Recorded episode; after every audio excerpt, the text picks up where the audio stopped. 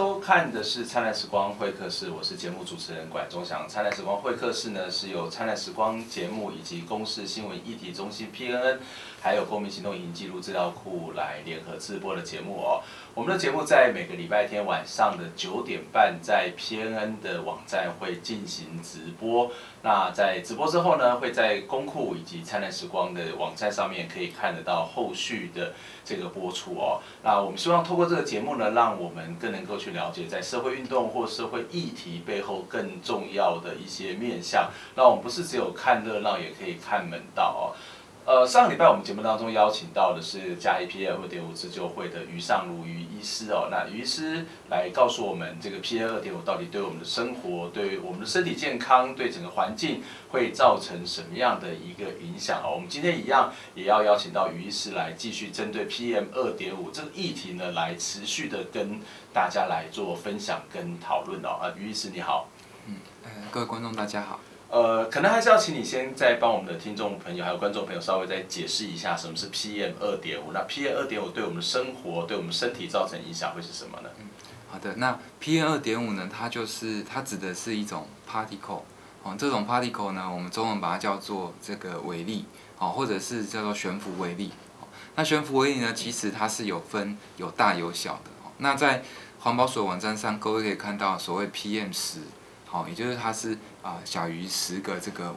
微克，好、每呃立方公尺。那个 PM 二点五呢，就是呃小于二点五个微克微克每立方公尺的意思。那为什么要这样子区别呢？最主要就是 PM 十呢，是我们这个呃身体呢，我们的呼吸道呢，能够对它啊、产生一些阻挡。那我们戴这个呃外科手术用的这个口罩呢，呃就能够阻挡的一种微粒，它是属于比较大的颗粒的。好，那相对的呢，它呃，造成的身体的一些负负担影响就比较小一点。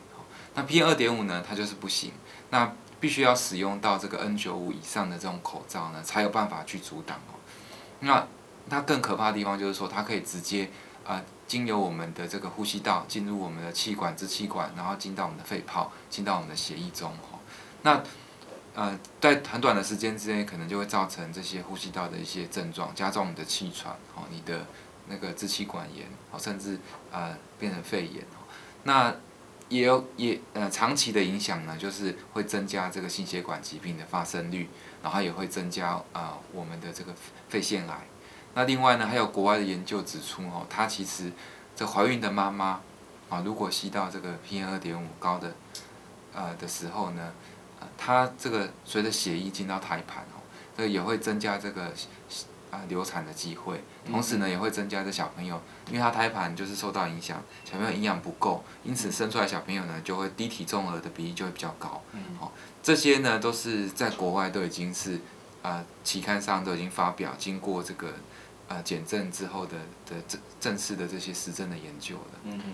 呃，这样听起来其实是蛮可怕的哈，它不是对自己本身的身体产生一些影响，甚至对这个妈妈或是对胎儿，其实都会造成刚刚提到的这个流产的问题哦。那刚刚于医师特别提到说，在国外早就已经有相关的研究，也非常的多。那在台湾呢？就是说，在台湾有没有这类似的研究，或者是在这方面的资讯到底够不够充分？那官方到底怎么去看待这样的一些资讯？就我们上礼拜也提到说，其实我们绝大多数的观众朋友、听众朋友，其实也不知道 PM 二点五是什么。那它对我们影响是什么？不知道。那这个政府是不是在这个部分是一个非常严重的一个一个失职呢？嗯，对，呃，我想。在国内呢，啊、呃，由于这 PM 二点五的议题呢，逐渐受到重视哈，因此呢，在不同的领域，那有许多的这些专家学者来也也做了相关的一些研究。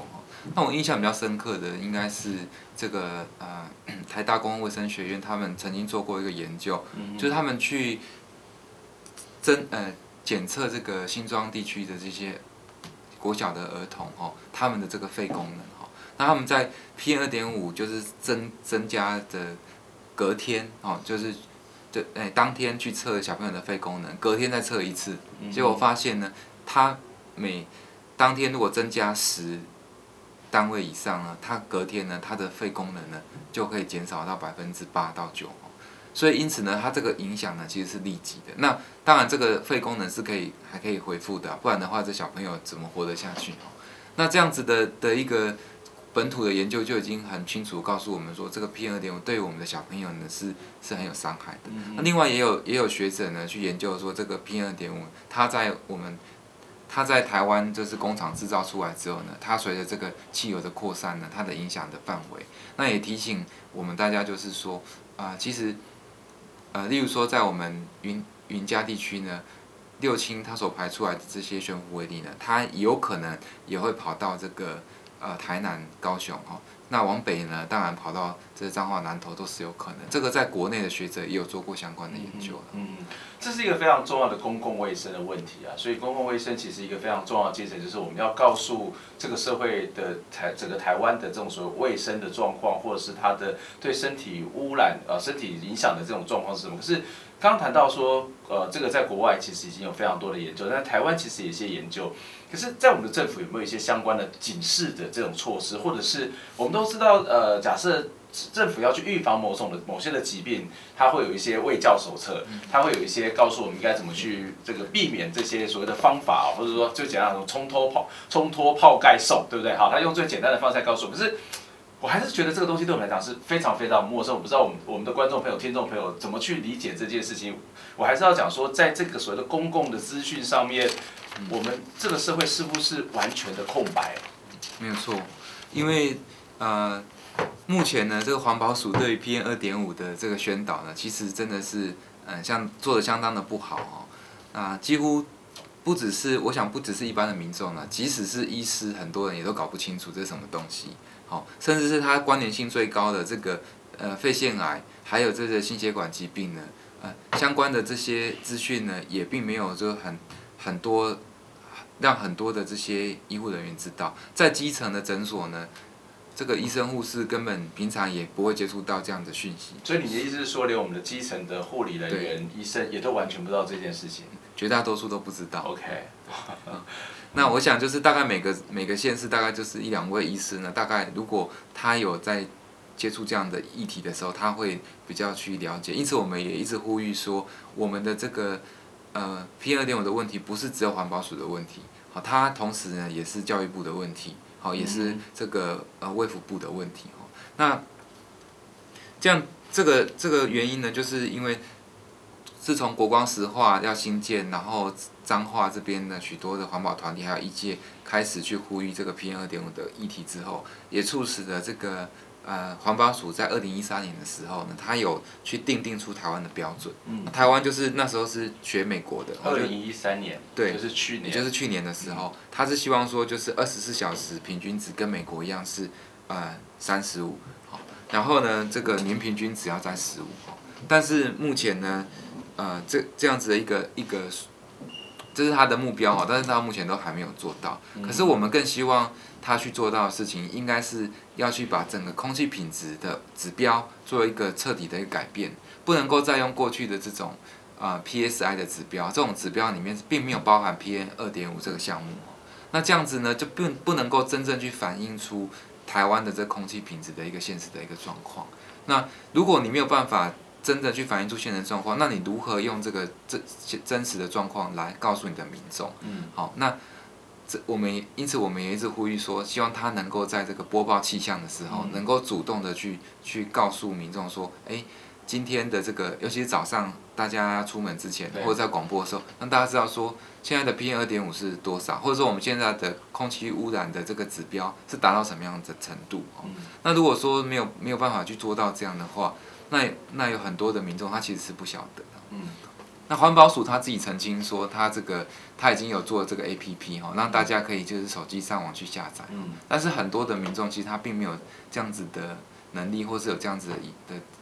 的资料的来源，所以还还是很需要说透过这个更。普遍的透过电视广播的方式来让更多人知道。不过，我想，即使是预报这些，或者是告诉大家现在 PM 二点五的状况是什么，它的其实也就已经是在这个这个污染的后端了嘛，就是已经已经污染了，我们才在。这个所谓的怎么样去预防？那而且按照你刚刚的说法是，大家都要先准备一个 N95 的口罩，N95 口罩又不是那么豪迈。我们在 SARS 的时候也见识过这样的一个这个这个这个稀有性以及它的重要性哦。那在前端有什么解决的方法呢？对，这个这个当然这个问题呢，其实在立立法院立法委员在咨询的时候，他们也是提到同样问题。难道我，哦，这个是我们这个国民党立委苏清泉说，难道我要发给我们屏东每一每一户呢一个防毒面具吗？哦，对，那这个是一个非常切实的问题。因此呢，这个 PM 二点五的管的这个管控呢，绝对是要从源头来来处理，绝对是要从这个总量管制来处理，要要由这个呃工厂的排放排排放出来的这些呃悬浮微粒来来做管控。那最最重要的一个手段呢，其实就是针对这个燃料里面的这个含硫的这个比例呢去做控制。好，也因此我们我们知道说，今年的这二月份的时二月二十号的时候。这个云林县环保局呢，啊，在我们云嘉地区，因为最主要的这个排放是来自于呃六轻的工业区哦。嗯嗯。那云林县环保局就希望说，他们能够啊把这个它的这个燃料里面的含硫的比例呢，哦降到百分之零点五以下哈。那这样子的减少呢，就可以减少，甚至是改用其他的这个，例如说用天然气，或者是用其他的这种低硫的。低硫的这些燃料哦，来燃烧，这样子的话就可以大大减少它的它的这个污染物的排放，或者是说呃，透过一些总量管制来控制，说你反正你今年就是只能排多少，不能够超过，只有透过这种方式呢，才能够在这个源头上去做一些根本的解决。嗯嗯对。那很很可惜，就是我们我们知道说六轻他一直希望扩厂哈。对。那这个是，这个是他这个第四期要扩厂的第九次的环。环境差异分析报告，在这个里面哈，我们也去下载来看呢，就会发现说，结果里面也没有去谈到这个 PM 二点五的问题，它只是用了一个叫做全悬浮微粒这样子的一个指标，但是它却没有办法去具体的去说它能够减少多，它因为它宣称说这个这一次的这个扩厂是可以减少这个排放这个空气污染物的，但是它却没有办法去说明说它到底能够减少多少 PM 二点五，所以我们我们很希望说。真的就是这个工厂能够呢去做一些改善，然后才能够从源头上去做一些一些减量这样子。可是政府已经提出希望他们改善嘛？你说云林县政府，但是其实从他们的环差报告里面，他们所提出来的相关的改善措施，其实并没有提到 PM 二点五这个状况。对他们，对，而且他们也并没有呃同意说就是去把他们燃料就是减量、嗯、这部分。呃，他们是说他们还有困难。嗯嗯，OK，那这个问题恐怕政府他必须要去面对，因为它其实是一个非常严重的一个污染的问题哦。那我我给各位看一下哈、哦，这个是这个是美，呃，我们先看一下好了，这个是这个不同的颜色呢，就表示说它不同的严重程度。然后呢，不同的黑点呢，就表示说我们嘉义地区哈、哦，这个 PM 二点五的这个它的分布哈、哦。那我们可以看到嘉义地区其实。绝大多数的时间都是在这个不健康的这样子的一个状况哈，只有大概一年大概只有两三个月时间呢是落在这个呃相对健康的一个情形。可是我们看一下这个是这个是美国空气污染最严重的地方，在加州，你看它几乎一整年的时间，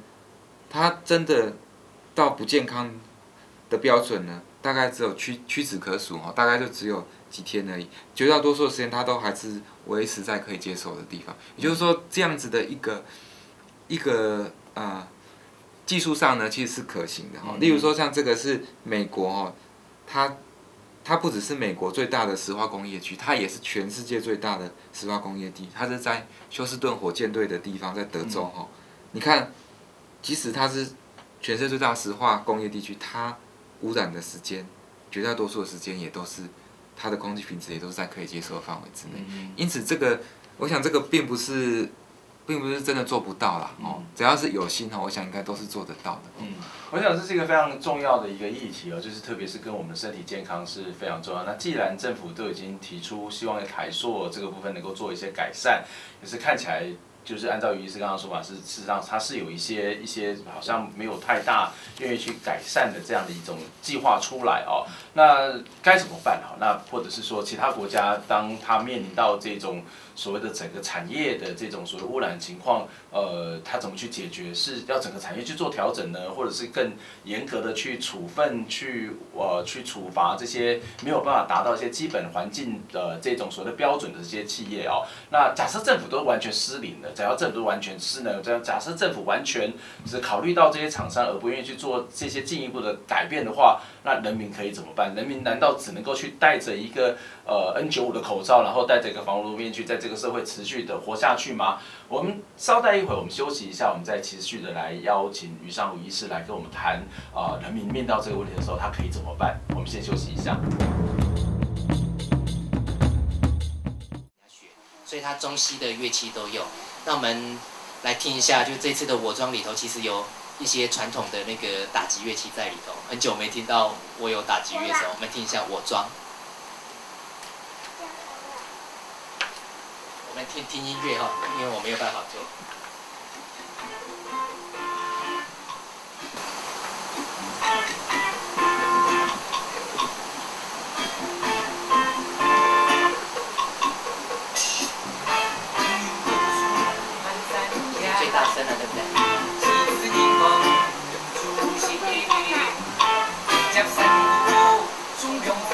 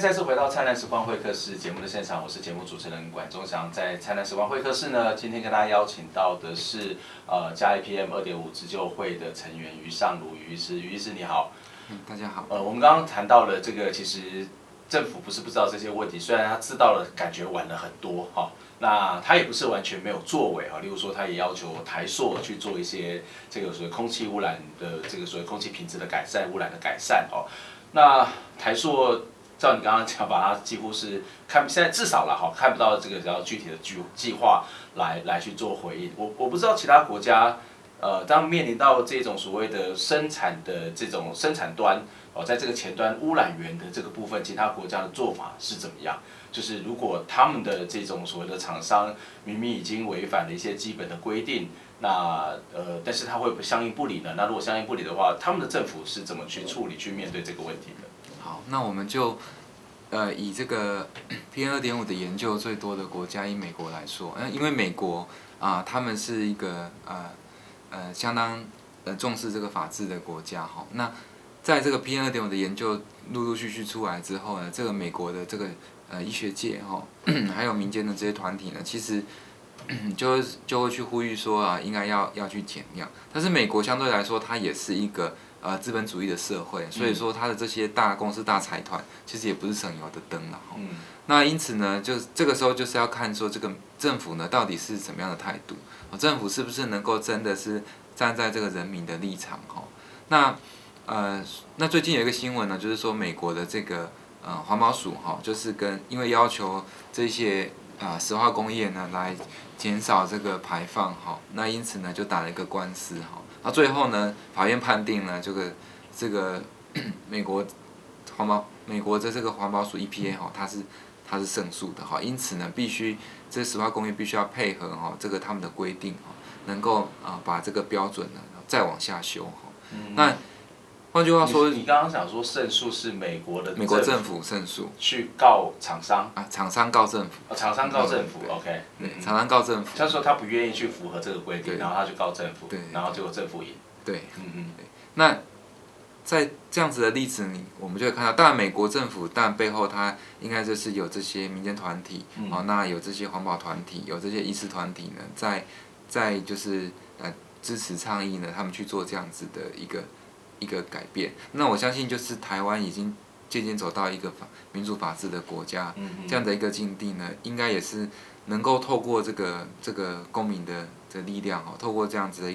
一些议题的一些串联哈，然后啊，透过不同的这些团体之间的的的组合，然后来呃影响这民意代表哈，影响这个政府单位在这政策上面能够真的是是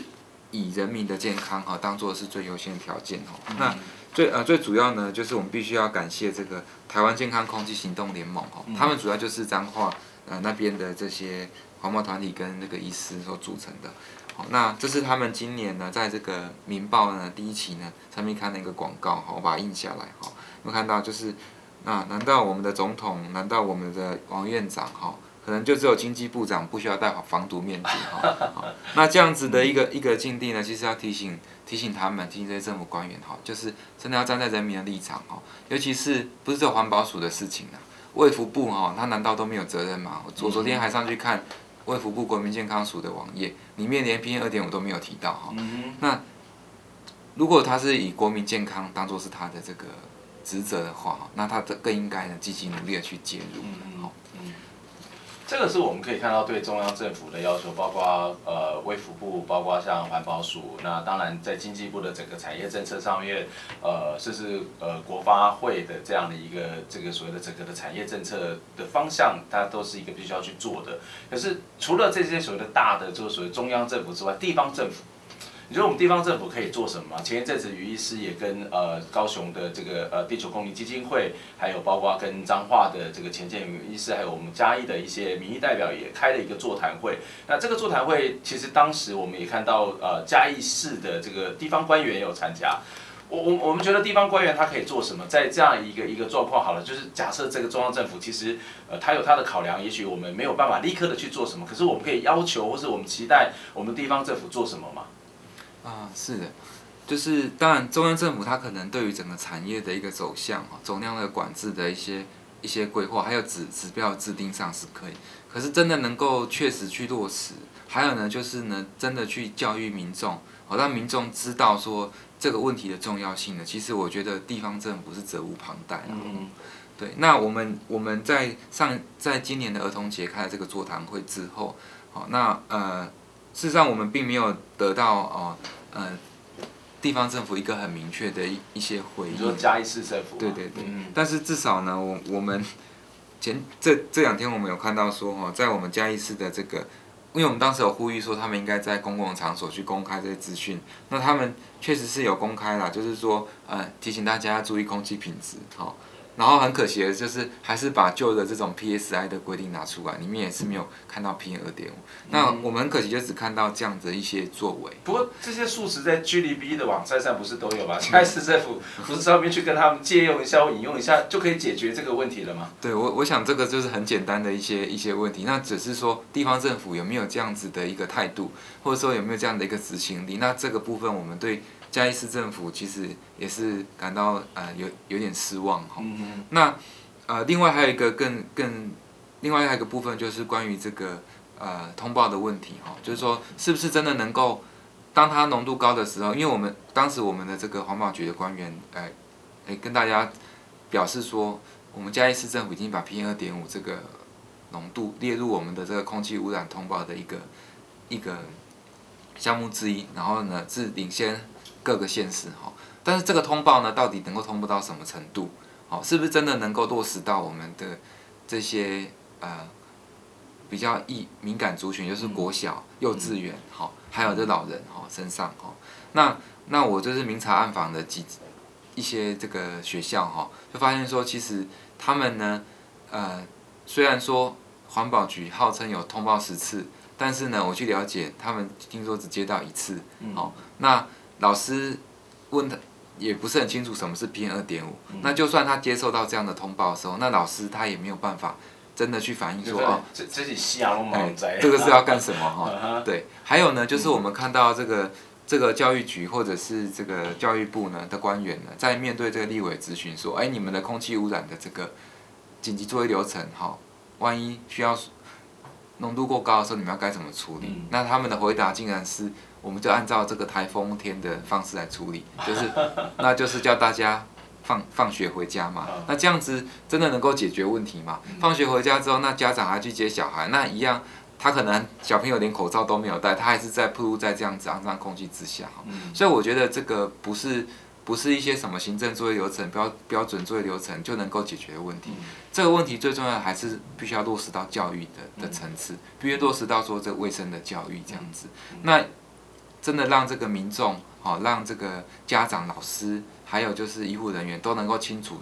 这个东西的危害。那真正的这个 PM 二点五过高的时候，它的处理呢，其实我们看到日本的这个政府就做得非常好，他们的这个环境省还有他们 政府的网站上就有有影片告诉你要怎么做。第一件事情就是要进到室内，然后呢，第二件事情就是把窗户关起来，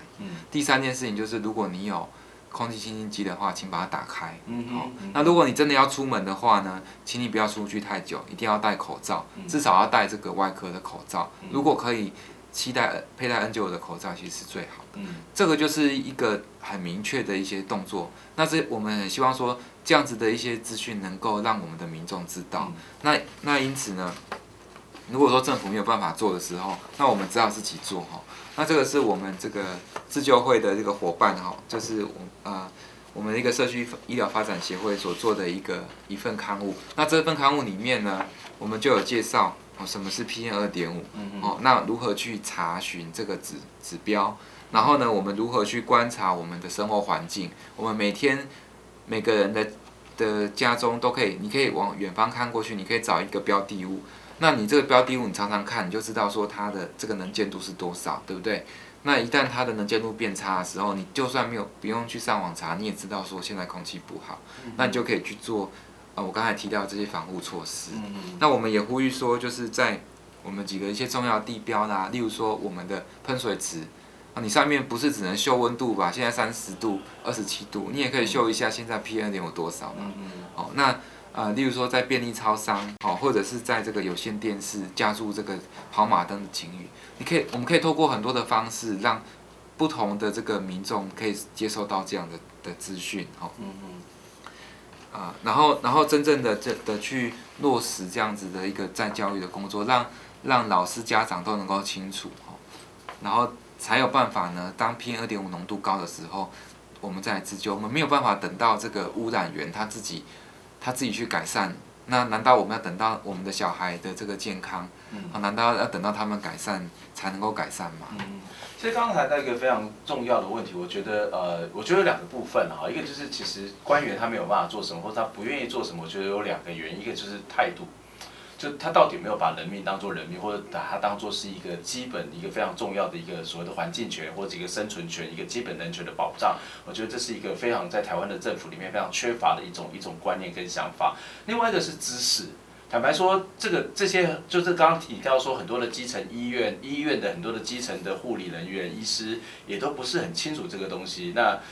我们的政府官员不清楚，看起来好像也是一件蛮正常的事情啊。那我们的中小学也无法去理解，也是一个非常蛮正常的事情。呃，从一个公共卫生的角度来讲，刚刚我们谈到的是自救。从一个公共卫生的角度来讲，我们怎么样让大家可以在一个比较短的时间，能够比较完整的或者清楚的了解到这些资讯呢？上到所谓的政府官员，一直到平民老百姓，我们可以有什么样的一些做法？哎，公共的卫生嘛，吼，所以公共卫生其实不是只只是这个医护人员知道而已，嗯，他必须要透过呃各种的这个媒介，因此，因此我们认为说，其实在这个呃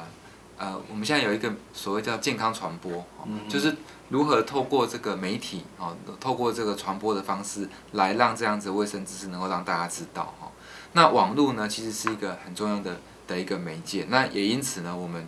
我们看到这个呃 G 零 V 临时政府帮我们做了一个这么好的一个网站，大家能够及时的去去查询到哈，啊，就是，然后另外呢，就是，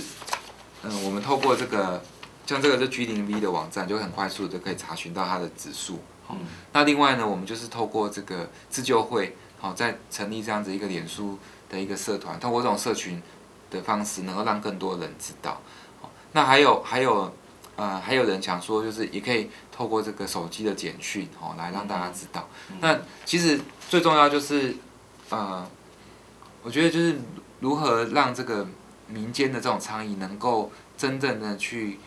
扩散出去，然后很快速的在这个媒体上啊、呃、形成一个效应，然后能够让更多的人知道。那另一方面去督促政府如何在这个呃行政体系里面去做这样子的一个在教育的工作，嗯、然后才能够真的落实到这个呃不同。不同阶层的人身上，我想政府是一个最先要被改变的，不是所有的东西都是人民自救。虽然我们叫做 PM 二点五自救会哦，但是。呃，我们也这个一切得到人民来自救，其实很多东西都已经为时已晚啊，因为人民能够做的力量，相对政府而言，它其实相对是还是比较薄弱的哦。那在这一份的这个社区报当中，其实也有一些刚刚于医师有特别提到的，呃，我们的一些所谓的防护的做做法哦。那呃，我我们应该也可以把这些资料公布在像公库的网站或者其他的这些网站上面，我们可以让大家来知道这样一个消息啊。那我们起码呃，当政府还没有改变之前，人民他是可以做一些事情的。我们今天。非常谢谢于上路于医师来跟我们花了大概两个礼拜的时间来介绍 PM 二点。我们希望下次有机会，呃，其实于于医师涉猎的问题其实是非常非常多。那坦白说，于医师应该是在台湾非常愿意去关心公共议题，跟他认识应该是在乐生保留运动的时候。那今天刚好我们录影的时候，也是乐生保留运动再度的上街。的一个让大家觉得非常愤怒而且非常难过的一件事情哦，希望下次有机会再跟于医师来谈嘉义地区或者是整个医师劳动等等的问题，下礼拜再会，谢谢谢谢谢谢大家，拜拜。攒在手中的幸福消失不见，心中的希望忘记要相信生命的动